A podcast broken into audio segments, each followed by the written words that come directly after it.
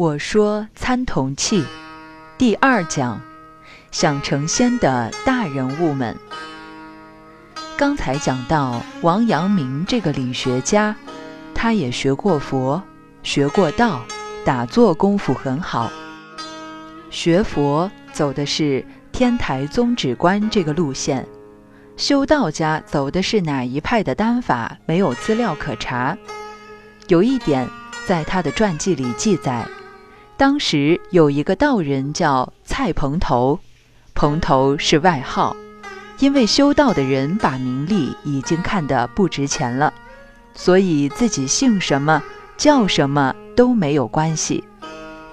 这个人道行很高，王阳明曾经专门去山中的道观拜访他。蔡蓬头站在道观的山门外面，王阳明老远就跪下向他磕头。这个蔡蓬头居然拂袖而去，袖子一甩，进山门去了。王阳明赶快站起来，跟他走进道观大殿。道家的大殿供的是三清，是太上老君的一气化三清。据说太上老君就是老子摇身一变变出来的。这些宗教的事情事出有因，查无实据。这个三清是上清、太清、玉清。如果我们做比较宗教研究，这有可能是从佛家来的。佛教大庙子的正殿供的三尊佛，代表了法、报、化三身。如果我们用道家的观念来讲，就是精、气、神。精是化身，生生不已；神是法身，气是报身。这个蔡蓬头当时走进大殿，在三清前面一站，不理这个王阳明。王阳明一上大殿，又跪下来磕头，蔡蓬头又拂袖而去。向后面上了一个假山上的亭子，王阳明跟到亭子上又磕头。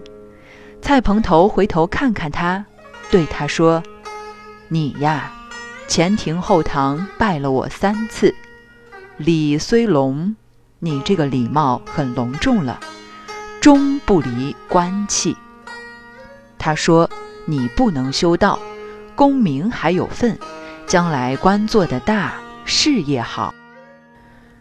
我们读书看道书，看到这个地方不要轻易放过去。一个人的习气是很难变的，修道的人自然有修道人的习气。这一点，我们讲两句古人的诗，大家听了不要灰心。古人说：“此身未有神仙骨。”这个身体上。没有神仙的骨骼，纵欲真仙莫浪求。就是看到神仙，你也不必拜了。方法懂了，也不能成功。可见仙佛是生来就有种子的。莫浪求就是不要乱求，你求了有什么用？王阳明虽然前庭后堂三拜紧跟。蔡蓬头接着掉头又走，王阳明又在后面跟，但却找不到人了。我们再看汉武帝，这些历史上的大人物和英雄，尤其是中国帝王、名士，都喜欢学神仙，其实就是人性心中欲望的扩充。一个人到了事业地位的最高处。一切都满足以后，唯一要求的是如何能不死。所以秦始皇、汉武帝都求神仙之术。汉武帝在我们中国历史上可以说是雄才大略，这个称誉他当之无愧。一个二十几岁的年轻人，在一个政治环境很复杂的情形下，登基做了几十年皇帝。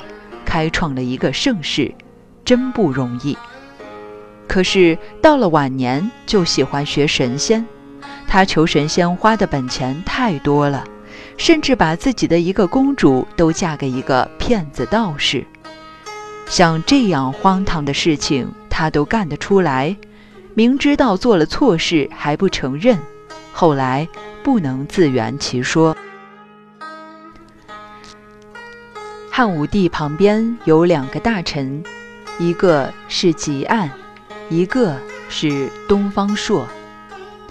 汉武帝是何等难伺候的帝王，在他左右的人讲话就很难了。高明的意见很难提出来，因为他太高明了。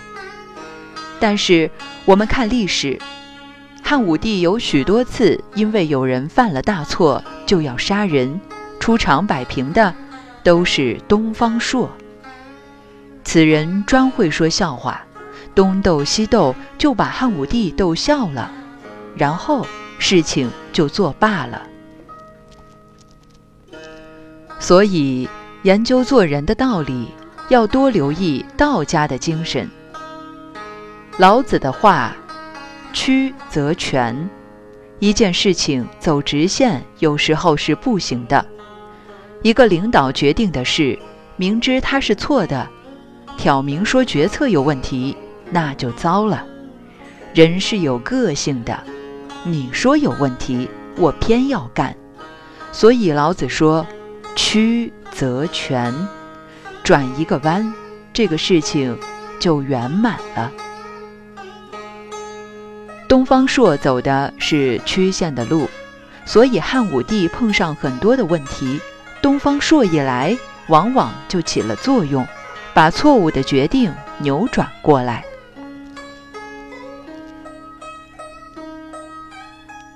汉武帝身旁另一个重要人物是走直线的汲黯。我们大概可以想象，这个人脸应该是方方的，一天到晚不带笑容，讲话是仁义道德，连汉武帝都怕他。汉武帝当时见那些大将军、总司令，常常很随便，跟他的祖父汉高祖一样。在宫女帮他洗脚时，也叫大臣进来报告，很不礼貌。但是汉武帝听到汲黯一来，赶快更衣戴帽，才敢见他。我们现在的年轻人读历史要注意，一个人自己的人品、人格养到真正高尚正直的时候，任谁都要尊敬他的。连汉武帝这么一个严君，对于大臣要杀就杀，但是却尊敬这个部下汲黯，自己衣冠不整还不敢见他。所以汲黯是以敢批评汉武帝出名的。换了别人讲话，汉武帝非杀他不可。比如司马迁为李陵辩护。汉武帝一气就罚司马迁受宫刑。汲黯批评汉武帝很直率的，汲黯讲：“陛下内多欲而外失仁义，奈何欲效唐虞之治乎？”就是说，你武帝内心欲望太重，外面好像做好事，内心却心机重重，如此。怎么能效法远古的圣王之治呢？这虽然是在批评武帝的政治表现，但也间接指出武帝要学仙道是不会有成就的。一个人连人都没有做好，还妄想做什么神仙？内多欲，是说思想里欲望太多了，什么都要，钱也要。寿命也要，名利也要，儿女也要，反正好的都要。其实，每人都是这样，内多欲而外失仁义，所以求神仙做得到吗？这种话在朋友之间讲都很刺耳了，对皇帝讲更不得了。历史上记载，武帝听了，当然很不高兴，不答复他，但也没有对他不礼貌。可是吉案的官运也就到此为止了。有趣的是，汉武帝临死的时候吩咐子孙，在我死了以后，为了太子的安全，还是要找吉案这样的人来护国才可。